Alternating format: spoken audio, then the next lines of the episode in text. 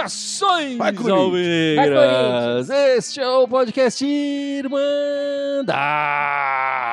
Corintiana número 254. Eu sou o Guilherme e eu estou aqui com a tela cheia de corintianos. O grande Ícaro está aqui depois de um tempo fora, o Gibson e a Ana sempre presente aqui na Irmandade.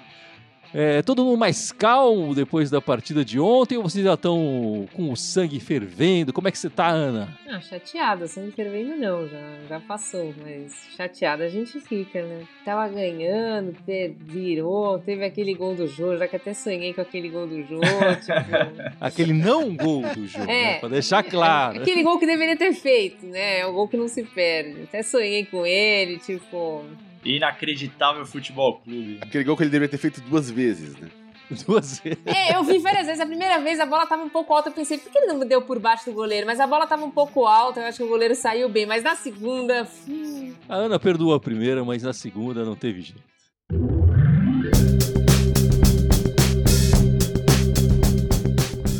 Bom, meus amigos, vamos começar. Vou compartilhar uma tela aqui com vocês é, é, da campanha do, do Silvinho até agora, nesse não momento. melhor- melhor É. não, hein?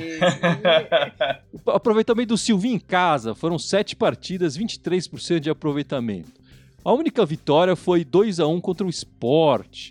Tiveram dois empates, 0 a 0 contra o time da Vila Sônia, 1 a 1 contra o Inter de, de Porto Alegre e derrotas duas vezes para o Atlético Goianiense, uma vez para o Bragantino e essa última de ontem conta o Atlético Mineiro, sendo que essas duas últimas de virada, né? Fora de casa, o Corinthians 7 jogos, 47% de aproveitamento, duas vitórias, a vitória contra o América Mineiro, a Chapecoense, é, os empates contra o Atlético Goianiense, contra a Porcada, o Bahia, o Fluminense, e a única derrota foi contra o Fortaleza, certo? É, é, marcamos cinco gols em casa e, e marcamos quatro fora. Levamos nove gols na Neoquímica Arena e levamos apenas três fora de casa, certo? Tá aí o, o grande Silvinho, que no total o aproveitamento ele é de 35%, é bem baixo, né? Fora de casa está com 47% de aproveitamento e em casa com 23%. E aí fica a pergunta que eu quero a resposta de vocês. Silvinho, vale a pena trocar? Eu fico um pouco na dúvida porque os últimos. É assim, os últimos três técnicos que o Corinthians teve, eu não vou contar o Coelho, tá? Sim, É se o Coelho foi interino. É. É a mesma dificuldade. É assim, Corinthians para bloquear o jogo, ok. É quando não vai jogar. Não, eu não vou jogar, o adversário não vai jogar, tá tudo bem. O problema é que quando o adversário quer jogar, e o Corinthians tem que jogar. O Corinthians não consegue evoluir para jogar bola. Ele consegue, no máximo, evoluir para impedir que os outros joguem. Mas a hora que ele tem que jogar fica difícil. Eu não sei se vale a pena. Eu esperaria mais um ou dois jogos aí, esperaria a concretização de alguns reforços aí pra gente ver se vale a pena trocar ou não. Mas nessa campanha aqui não tem como a gente é, defender o Silvinho, né? É uma campanha horrorosa, uma campanha de 35% de aproveitamento do time do Corinthians é uma campanha de rebaixamento. A encrenca pra mim é quem vem, né? Porque quando ele veio, é, a gente já tinha tomado uns não ali no mercado e não tinha muita opção. Fora aquelas opções que a gente já sabe que a gente odeia, né? Enfim, mas o Silvinho era, é, como a gente falou na época, era uma aposta, era uma roleta russa, né? E essa aposta foi, tá sendo ruim, né? Tá sendo bem ruim. A gente só não tá tão mal no campeonato porque tem time que tá conseguindo estar com um aproveitamento bizonho, assim, tipo, né? É um campeonato ruim. Se fosse um campeonato bom, um campeonato médio, a gente já estaria na zona de rebaixamento, sem dúvida. E aí o Silvinho já teria ido embora, certeza. Eu acho que assim, o, o, que pesa pro Silvinho ficar por enquanto é o fato de que ele não tá na zona de rebaixamento. Né? O Corinthians tá agora com 13, 14 pontos, não é isso? Se eu não tô enganado. É, E o 14 primeiro pontos. time ele fora, na, na- dentro da zona de rebaixamento tá com 9, ou seja, tá com 5 pontos de respiro. Ou seja, a gente não tá na iminência de cair na zona de rebaixamento agora, mas se continuar com esse aproveitamento, periga de determinada hora ir para lá, né? E o que me irrita mais, além de, enfim, disso, do fato desse aproveitamento ridículo, é, é- é aquele discursinho que, pô, o cara acaba o jogo e fala, não, porque o time desempenhou. Desempenhou o quê, meu filho? Né? É, é um discurso positivo que você fala, esse cara tá alucinando, cara. Esse cara viu outro jogo, esse cara tá usando droga, né? e, e insistindo sempre na mesma coisa, né? Ou seja, ele tem uma ideia de jogo que é aquele vai tentar fazer o time jogar. Se o time não consegue, é porque o time não tá à altura da ideia de jogo dele.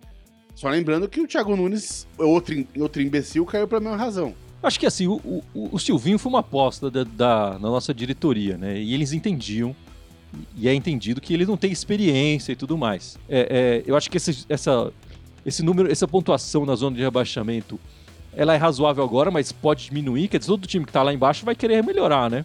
O está na frente, mas se não se mexer, daqui a pouco está lá atrás. É, e aí não tem jeito, não tem como segurar o, o, o Silvinho.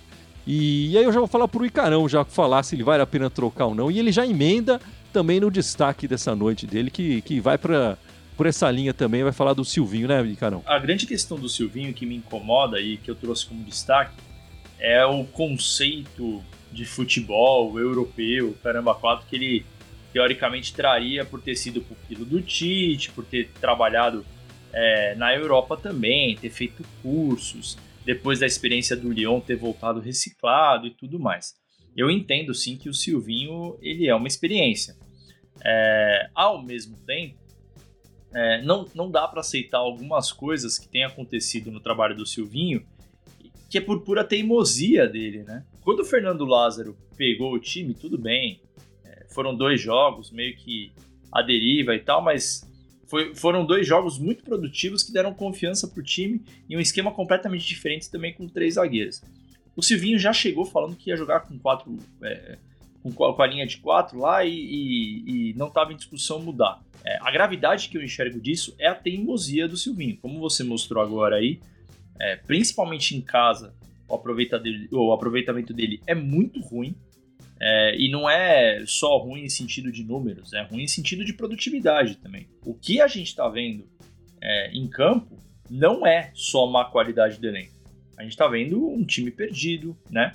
Ontem ele ficou até os 40 minutos com três volantes em campo. Qual é a lógica? O Silvinho teve é, é, uma semana inteira de trabalho. Não dá para reclamar que foi falta de tempo de trabalho. Agora, por exemplo, vai ter mais uma semana, vai ser jogar só na segunda-feira. Então, assim, falta de tempo não dá para falar que é. Então, alguma coisa ele tem que mostrar de diferente. Eu não tô vendo muita diferença da época do Mancini, por exemplo, e ele chegou como uma novidade, né? Então, isso para mim é que é o grave. É... Aí eu só faço a última ressalva, que foi o que o Gibson falou. Quem viria? Eu trocaria o, o Silvinho? Trocaria. Por quê? E, esse é o grande dilema que a gente está agora. Então a gente tem que pensar no nome que seja bom. Eu acho, aí, só para fechar a minha opinião, eu acho que o Corinthians, assim como está fazendo, por exemplo, com a contratação do Juliano, tentando o Renato Augusto, na minha visão, o Corinthians não pode errar mais. Ah, tá sem dinheiro, tá bom, mas não pode mais ficar tentando. Ah, vamos ver agora o que, que dá para fazer aqui porque a gente não tem dinheiro. Não dá mais. Mas enfim, esse foi o destaque do Icarão. E vou passar para o destaque da Ana. Qual seria o seu destaque essa semana, Ana? Meu destaque dessa semana é que se a gente está falando que o futebol profissional do Corinthians está mal, se a gente olhar para a base, a gente chora. A gente realmente chora, sente e chora e não, não tem saída. Se você pegar o começo do, do da gestão do Duílio, no começo do, do ano, ele botou três é, diretores principais da base, né? Era o Alex, o Yamada e o Márcio Bittencourt, o Henry Márcio Bittencourt, que ia substituir o Coelho interinamente até que chegasse um outro treinador. É, bom, nenhum dos três está mais na base, né? O Márcio virou agora uma espécie de um observador dos jogadores emprestados pelo Corinthians. Aliás, Corinthians, se quiser me contratar para isso, nós estamos aqui, né? Porque isso aí nada é a mesma coisa. Quer pagar o salário para mim aqui? O Alex foi ser auxiliar do Silvinho.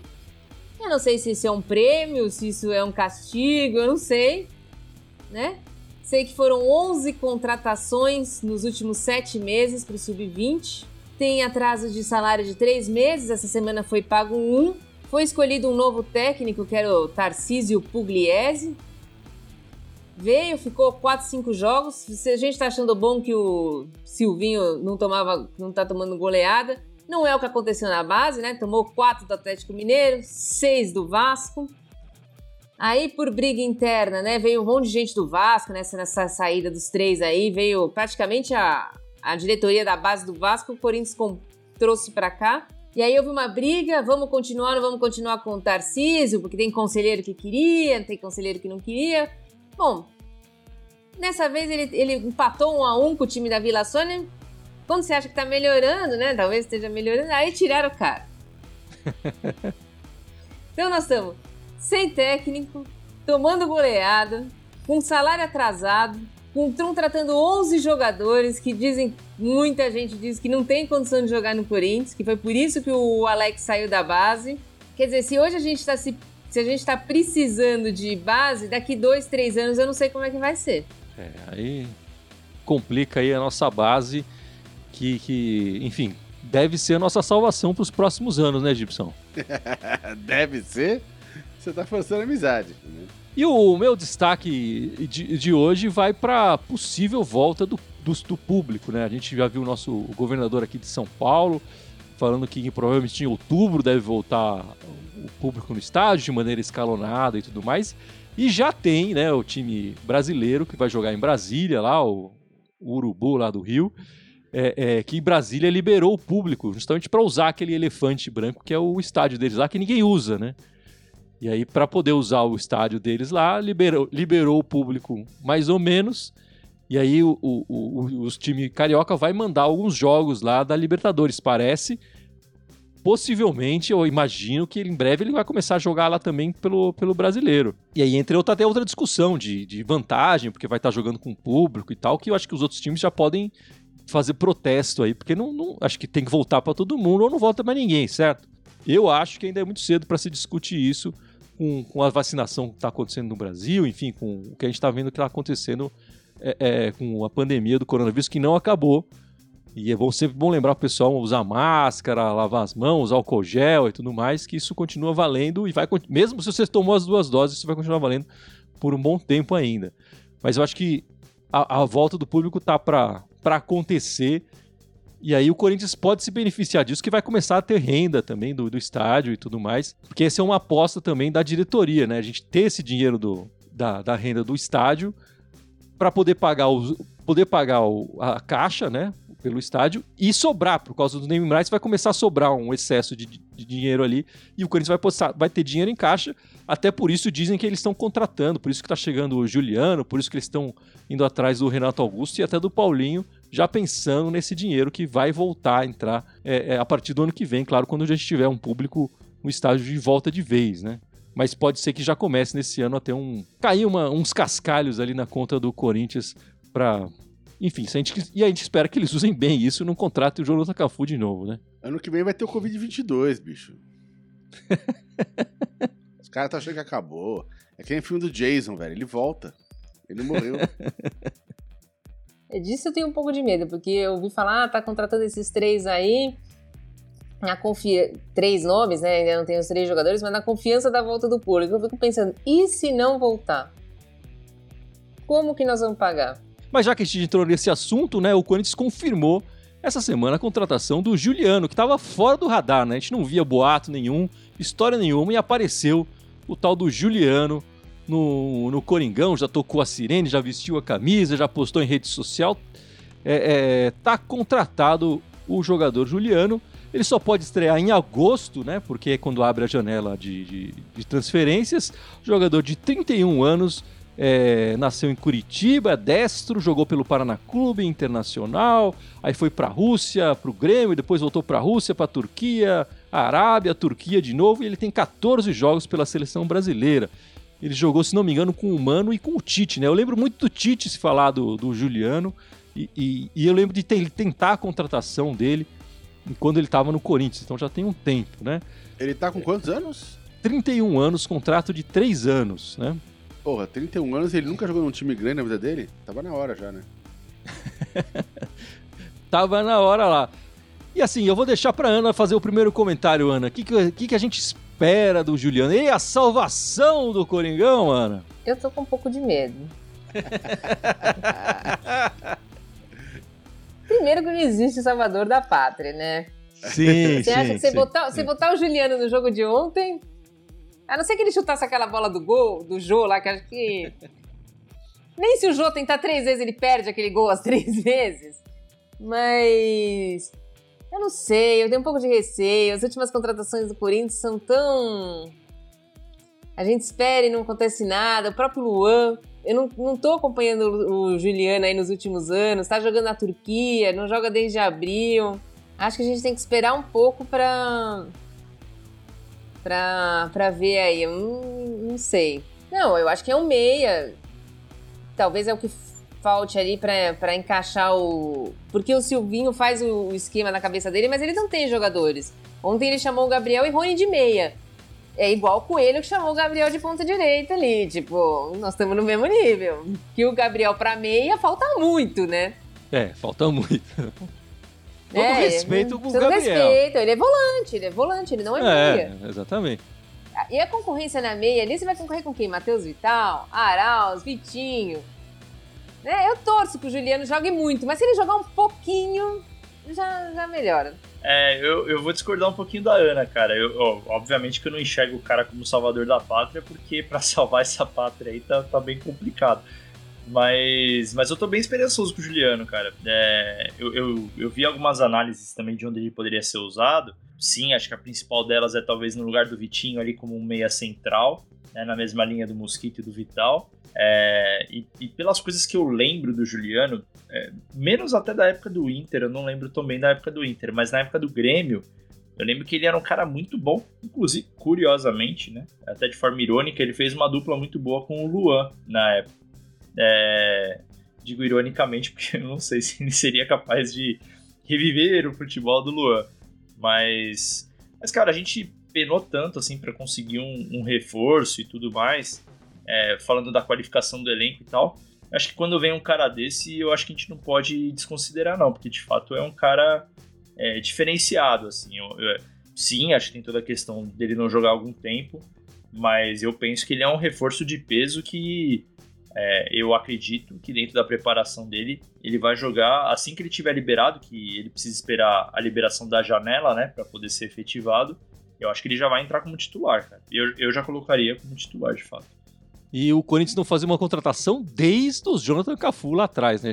O podcast aqui sempre lembra Meu do Deus. Jonathan Cafu.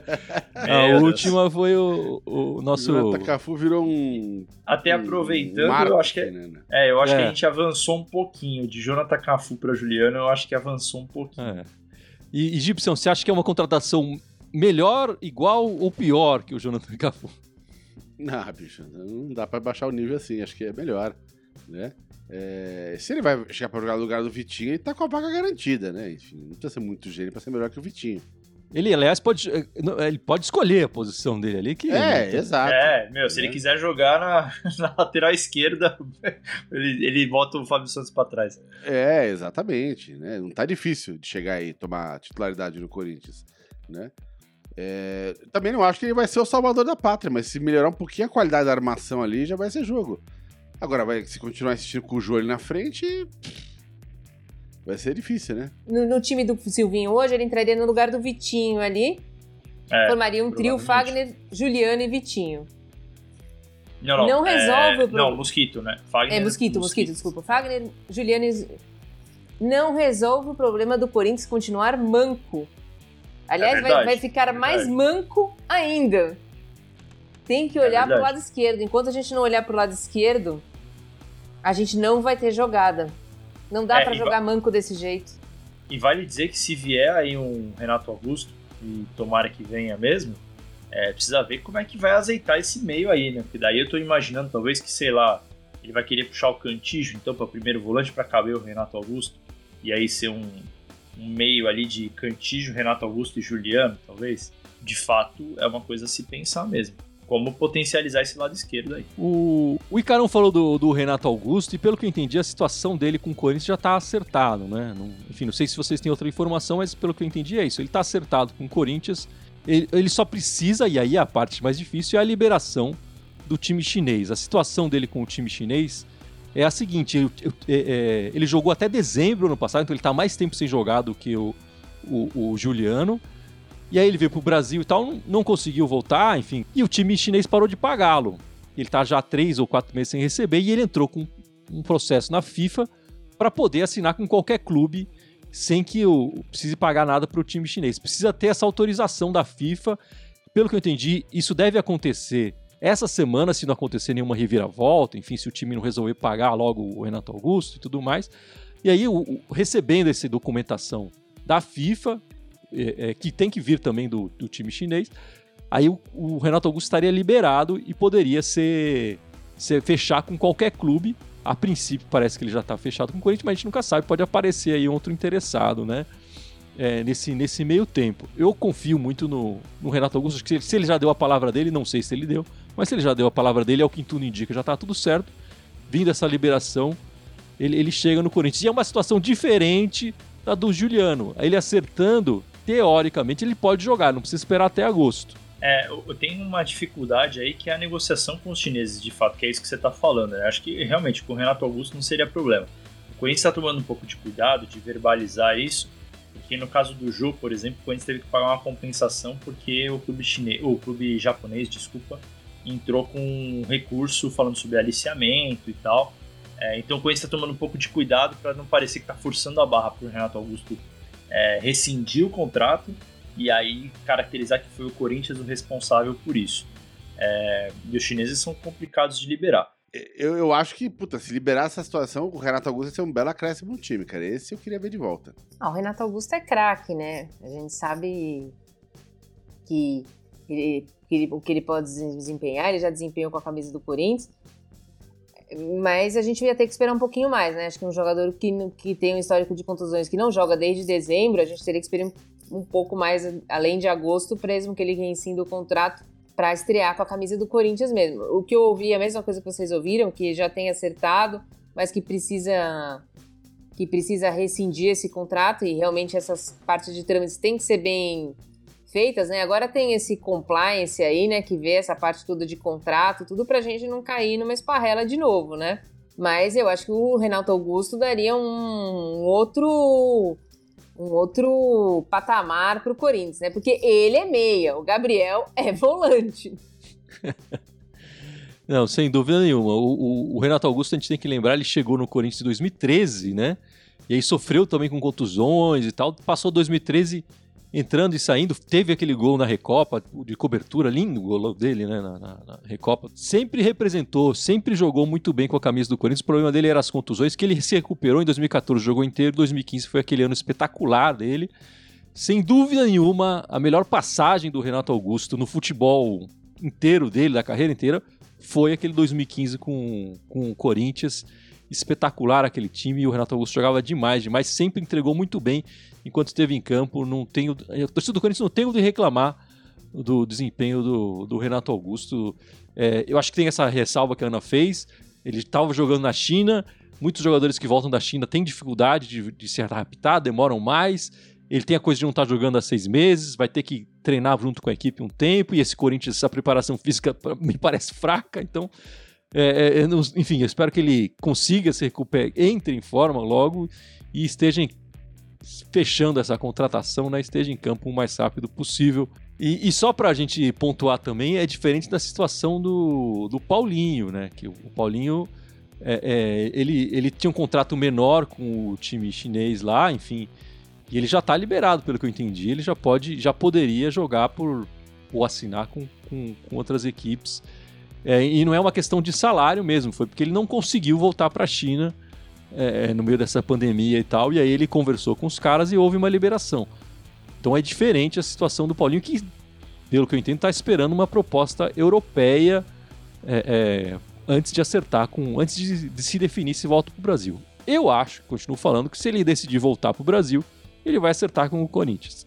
Só para pontuar aqui um pouco a diferença da situação do, do, do Paulinho, que tá afim de jogar na Europa. Enfim, acho que é eu acho que é um direito dele também, enfim, eu não vou criticar o Paulinho por isso não. Acho que ele, quando ele teve aqui, jogou muito, deu sangue, enfim, para mim é um dos melhores jogadores da história do clube.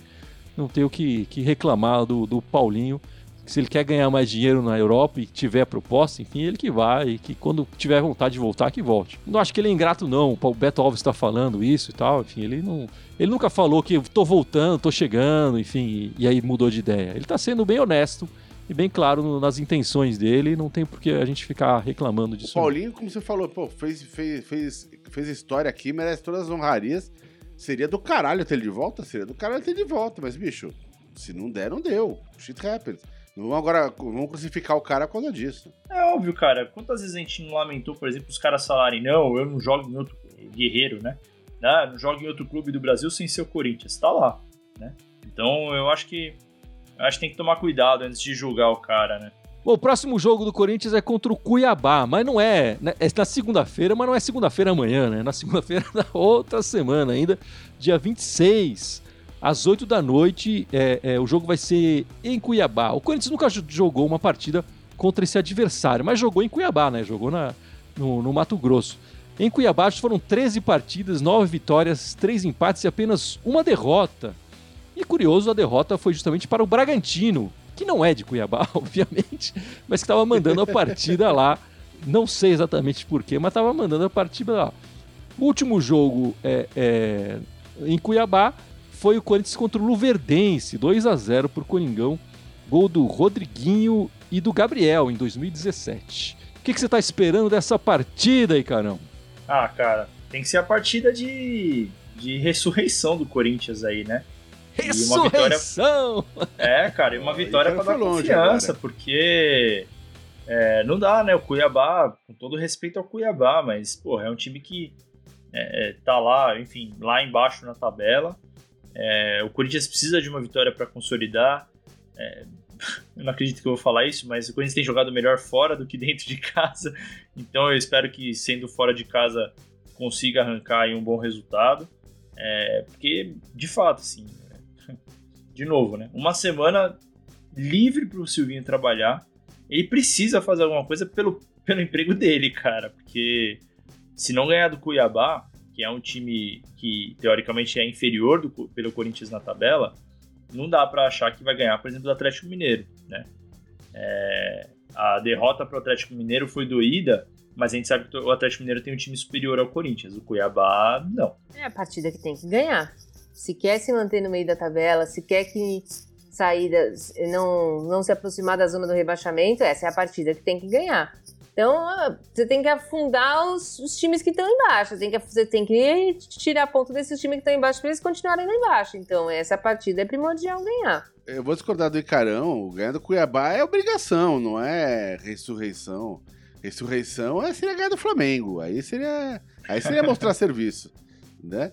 Ganhar do Cuiabá é obrigação. Tem que fazer esses três pontinhos de qualquer jeito, pelo amor de Deus, lá, no, lá no, no na, na Arena dos Caras. E aí sonhar, de repente, em tentar arrancar uma vitóriazinha, né, aqui com, com o Flamengo. Aí sim seria começar a mostrar serviço. Né? Lembrando que o Cuiabá até agora tem. Até alguém brincando que o Cuiabá tá, tá, tá, tá embalado, porque venceu. O Danilo Martins aqui no YouTube comentou. Salve, Danilo! Comentou que ganhou hoje, tá embalado. O Cuiabá é a única vitória do Cuiabá na competição. A única.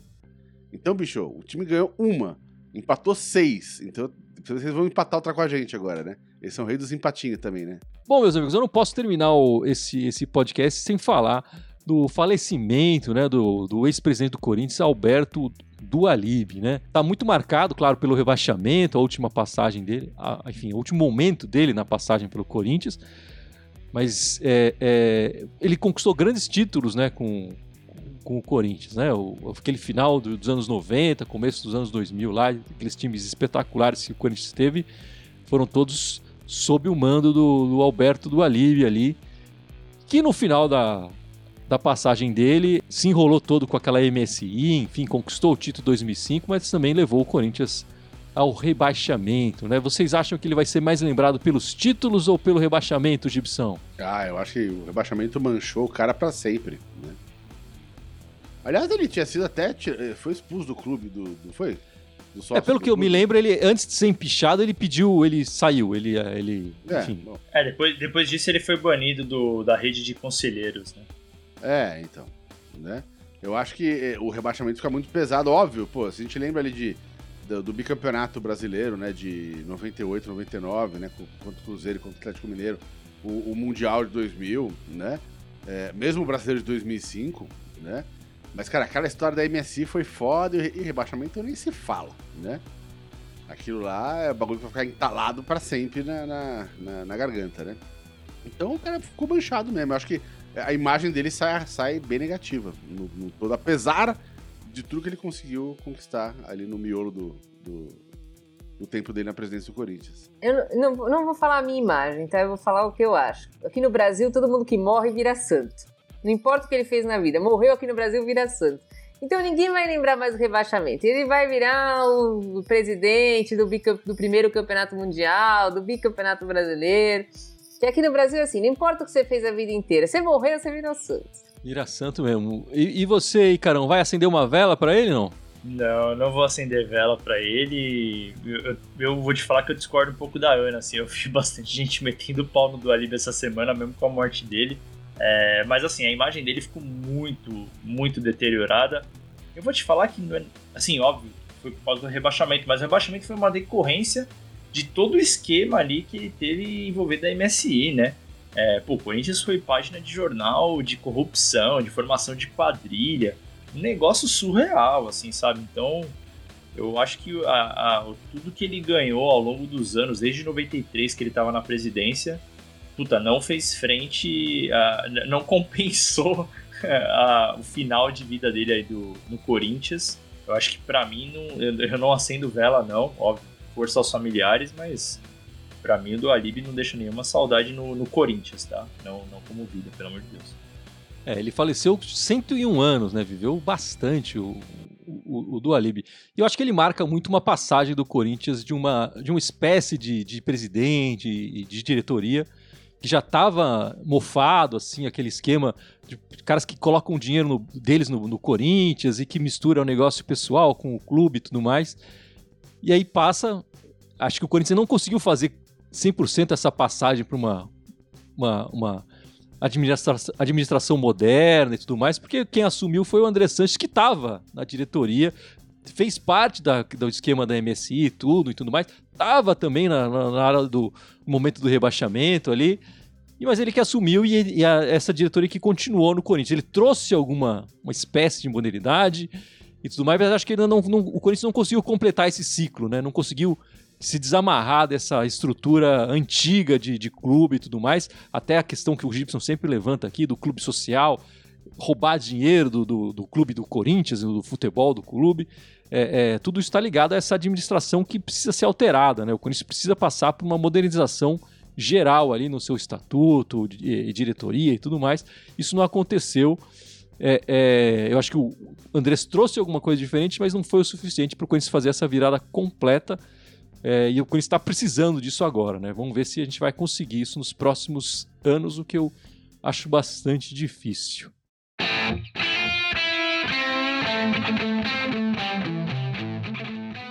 Na semana que vem, como o jogo é na segunda, a gente vai continuar fazendo com o nosso podcast aqui, vai falando dessa semana, provavelmente já no, talvez trazendo novidades aí do Renato Augusto, talvez do Paulinho, do Roger Guedes. Acho que novo treinador não vamos ter até a semana que vem, mas a gente vai continuar fazendo o nosso podcast domingo. É, a gente vai ver aqui 8, 7 da noite tal, mas domingo. E aí na segunda. Vai ser uma espécie de pré-jogo, né? O jogo é na segunda. Aí na segunda a gente faz a nossa live também do pós-jogo, certo? Na segunda na outra semana, né? É, enfim, para quem acompanha a gente aqui, né?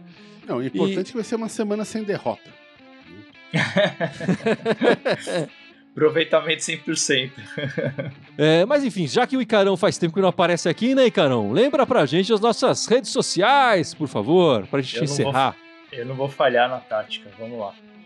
YouTube, Facebook, Instagram, Twitter, TikTok, SoundCloud, Deezer, Spotify, iTunes e Telegram. Todos eles Irmandade Corintiana com TH, só no Twitter que é Irmandade Timão. Ok. É isso aí, cara. Tava... O tempo que ele ficou fora, ele ensaiou, eu tô percebendo. E treinando. Ele treinou, né? Ao contrário do Corinthians. Depois dessa, amigo, muito obrigado pela presença de todos e vai, vai Corinthians. Corinthians! Vai Corinthians! Vai Corinthians.